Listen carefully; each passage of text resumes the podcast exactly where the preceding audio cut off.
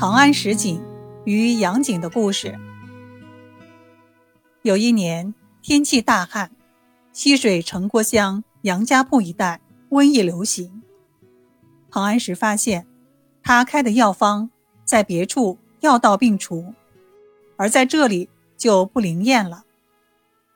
他亲临这里查看，发现这里的村民吃水用水不分，都取自污秽不堪的唐堰。要解决问题，必须立即打井。于是他找到在当地行医、名叫杨可的弟子，师徒二人一起上山寻找水源。他二人走到一个山坡下，庞安石。在一棵小树边停下来，他见树旁的茂密草丛，高兴地说：“你看，这么干燥的天气，此处却不断涌出水来，这不找到水源了吗？”杨可大喜，送走老师后，开始在此打井。请来的石匠将白石打成石井圆圈，一直从井底码砌到井口。共用了七十二个圆圈，砌成了一眼深井。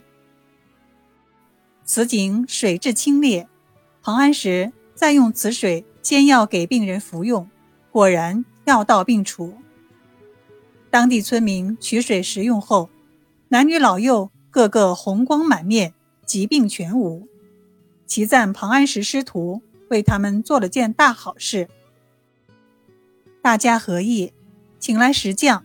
在石碑上刻上“庞安石井”四个大字，准备立在井边。庞安石听说了这事儿，立即赶来劝阻：“井是你们杨家人开的，供大家饮用，怎么能把功劳记到我的账上呢？要是取个名，就叫他杨井吧。”如今，杨井已成为国家重点保护文物。